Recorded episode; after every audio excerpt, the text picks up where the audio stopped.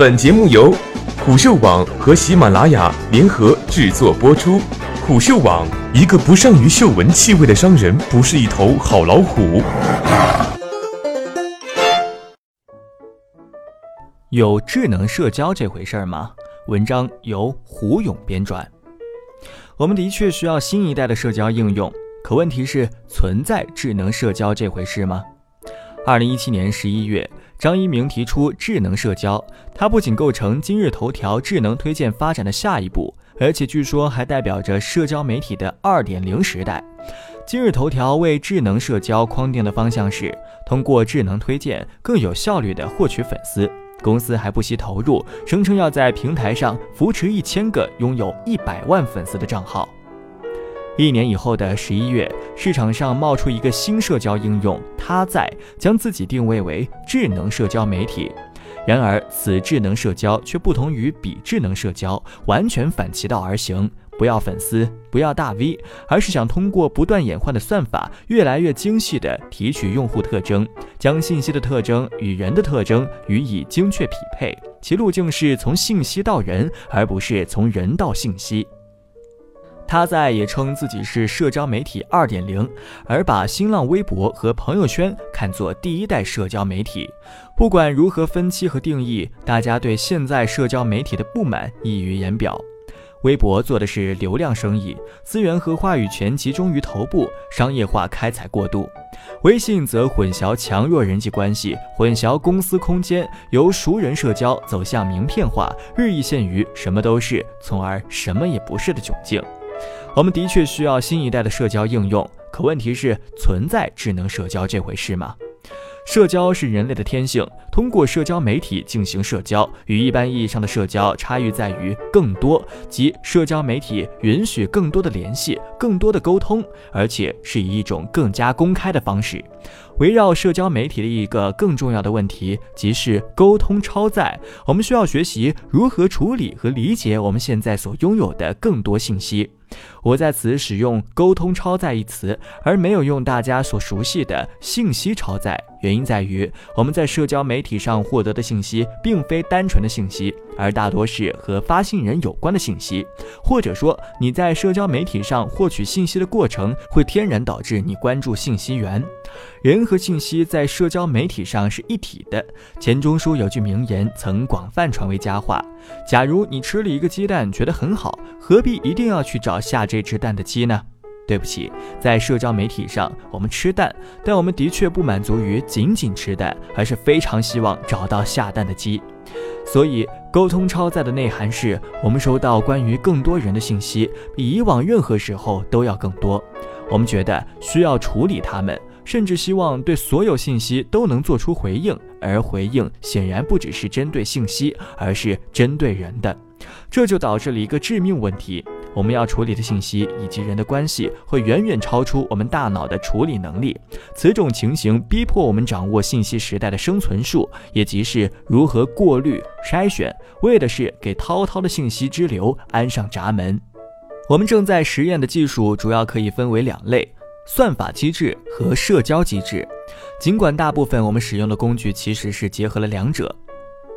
算法技术利用计算机强大的记忆能力和处理能力，从浩瀚星云般的数据中寻找出答案；而社交工具则将我们朋友们的选择作为指南，帮助我们寻找感兴趣的东西。这两种新型的过滤机制解决了我们的苦恼，但各自又带来了各自的问题。比如，算法过滤存在算法黑箱以及剥夺我们的选择权的问题。而如果我们的社交网络是我们新的过滤器，那信息权威就从遥远的专家那里转移到了我们所熟悉、所喜欢、所尊重的人所构成的网络上。这同样也会产生一系列意想不到的问题，例如过滤气泡，例如回声式效应，高度同质化的信息流把相异的观点有效地排斥在外。然后我们还会遭遇一个窘境，每次上网都会遇到如此多的信息。这告诉我们，不管再怎么利用社交网络，再运用什么新奇的算法，也没有一个过滤器能够给我们提供恰好是我们需要的全套知识。因为好东西实在是太多了，而不好的东西也太多了。在一个非常基本的层面上，我怀疑智能社交的存在，就是说我无法想象一个万能过滤器，我不相信有人能够把这样的东西开发出来。他在的主创者说：“我们的智能体现在通过算法和机器帮你识别你的兴趣，帮你筛选内容、传播内容，而不需要通过自己去选、去维护。简而言之，就是智能化的信息导流和动态关系链。智能化的信息导流，表面上看当然不是不可能做到的。”当然不是不可以做到的，但动态关系链是否能因此建立，则完全是另外一个问题。用算法做社交，我一直觉得实力使错了地方。社交是人的一种基本欲望，但不是所有工具都适合社交。社交搜索成立吗？社交商务能走远吗？例如，航旅纵横本就是一款旅行工具，前一阵子却花心思去搞什么用选座做社交，不仅无益，反而有害。那算法适合做什么呢？算法机制最好的着力点当然是用于解决信息超载的问题。解决信息超载也有许多路径，其中之一是把兴趣作为 point of control。它在公布的产品逻辑便是在系统里先筛选出用户的兴趣爱好，再把兴趣相同的人聚合起来，由他们来决定内容的价值。其实这是一种兴趣图逻辑。在一款社交应用里，能够完整还原用户的兴趣爱好吗？对此表示存疑。例如，我对某类电影有特别偏好，但我与大多数人在社交媒体上交往的人可能并不共享同样的品味。我也未见得愿意告诉我的五花八门的好友，我本人喜欢特定类型的电影。只有在一种情况下，你会这么做。你知道，在某一群体中找到同好的可能性比较高，由此单用途的兴趣图应当更有效。就像某些利基服务提供者只致力于圈定一个特定的共同兴趣群体，你认识的人不代表你和他或他拥有共同的品味。这的确是当下社交媒体的一个痛点。他在想用算法不断捕捉新的知识点和需求，随即创建分类，从而拓展每个人的知识库，再用兴趣图逐步走向社交圈，或者是最终将兴趣图融于社交图。可问题是谁来创造算法学习的内容呢？由于不知道发布内容给谁看，用户发帖的动机就成了一个问题。另一个问题则是，用户发布的东西很可能不构成知识，或者更准确的说，并非兴趣相关，而只是口水或者流水账。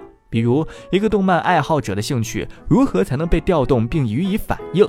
他能在一个通用的兴趣图应用中找到相关的信息或用户吗？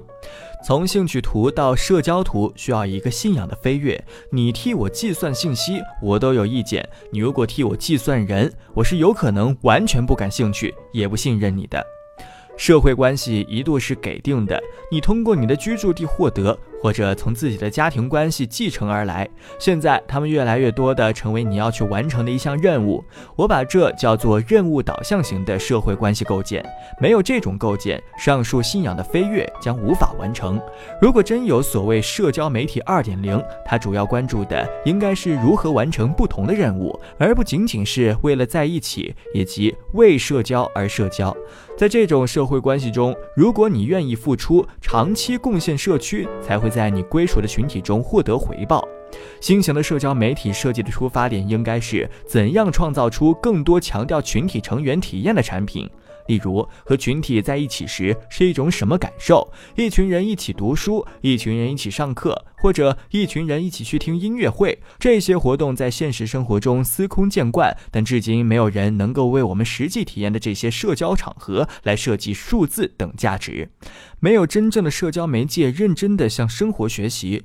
如果真有智能社交，那它应该是对生活的忠实模仿。